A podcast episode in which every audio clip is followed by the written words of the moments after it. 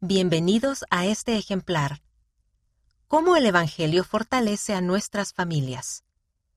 Hace varios años, nuestra familia decidió empacar las maletas, dejar el hogar y salir a la aventura fuera de nuestro país.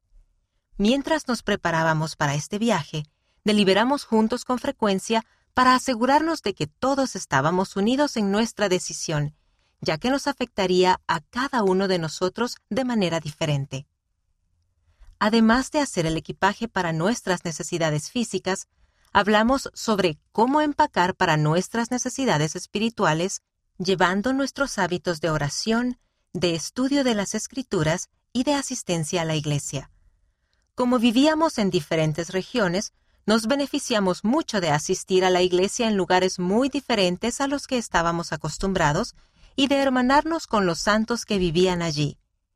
En la página 22 puede leer sobre uno de esos lugares, Dubái, y las inesperadas similitudes en los valores morales que descubrimos en nuestros vecinos musulmanes.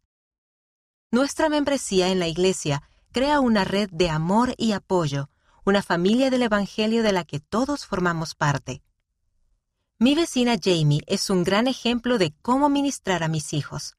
Por ejemplo, mientras mi hija esperaba para ingresar en el Centro de Capacitación Misional y yo trabajaba durante el día, Jamie la llevaba al templo algunas veces cuando yo no podía.